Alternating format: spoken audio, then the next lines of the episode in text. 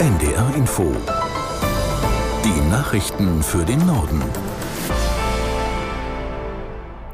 Um 19 Uhr mit Konstanze Semidey.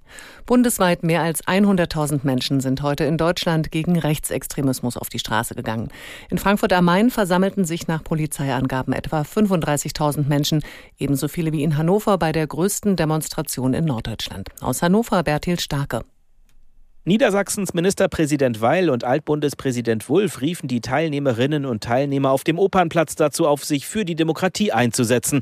Die Menschen sollten auch in ihrem privaten Umfeld klare Kante zeigen und für Menschenrechte eintreten, sagte Ministerpräsident Weil. Altbundespräsident Wulff warnte davor, die Gefahr von radikalen Kräften in Deutschland zu unterschätzen.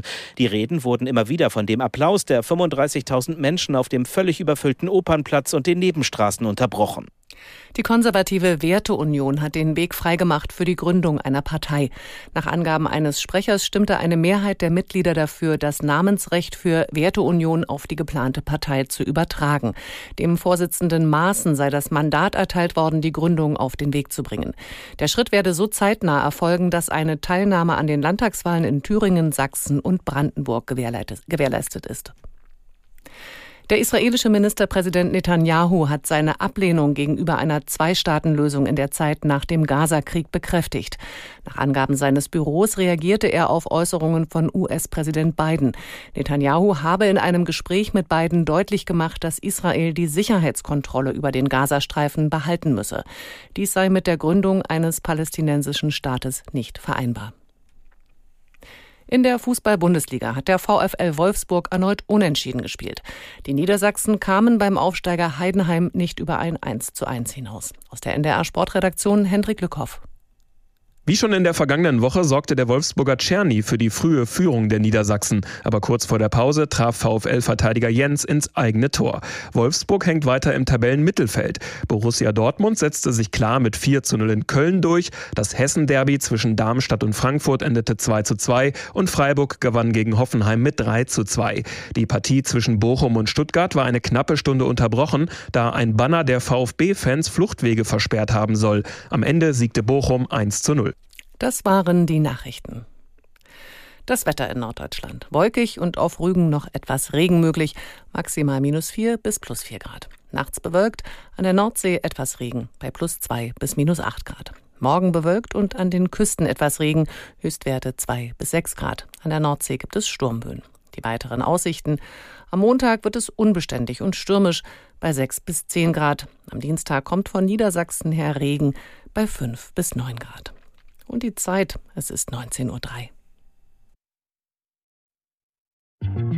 Das Kaufhaus ist tot. Lang lebe das Kaufhaus.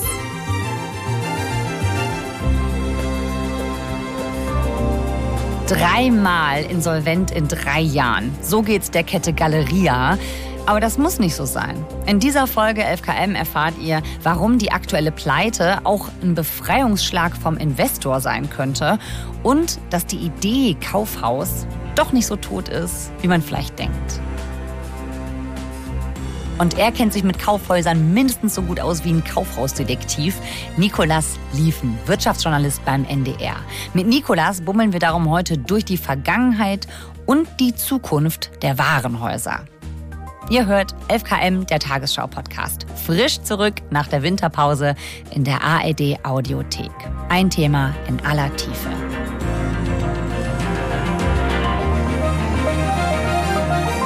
Hallo Nikolas. Hi, grüß dich.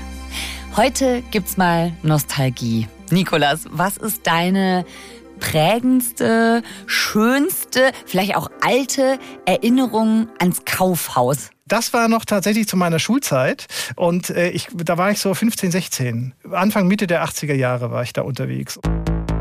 Äh, wir stehen vor einem Kaufhaus und die, die, Türen sind ehrlich gesagt noch geschlossen.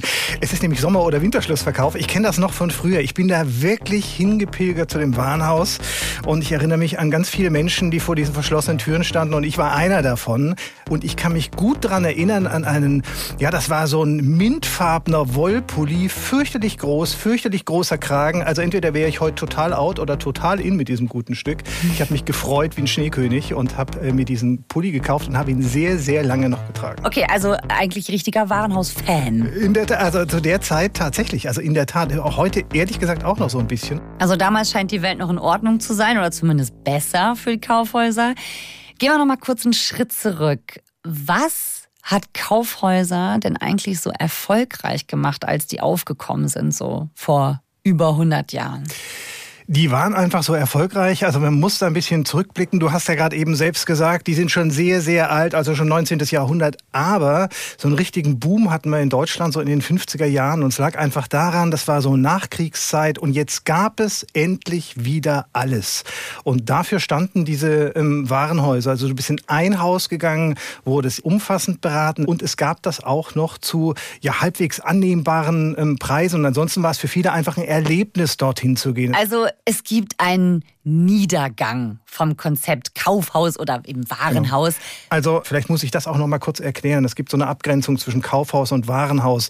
Ich spreche häufig vom Warenhaus, weil das sind wirklich die ganz, ganz großen Verkaufsfläche, über 3000 Quadratmeter. Viele haben 30.000, 60.000, 100.000 Quadratmeter äh, Verkaufsfläche. Das sind die großen Warenhäuser. Und seit ungefähr 40 Jahren sagt man, das Ende ist nahe, das Ende ist nahe, weil so viele Einzelhandelsgeschäfte kommen und weil sich vor allen Dingen die Jungen, die Jugendlichen auch umorientieren und lieber woanders kaufen. Und spätestens mit dem Aufkommen des Internets haben viele gesagt, so das war's jetzt aber auch. Mhm. Also der Onlinehandel ist einfach für den Einzelhandel allgemein eine große Konkurrenz geworden.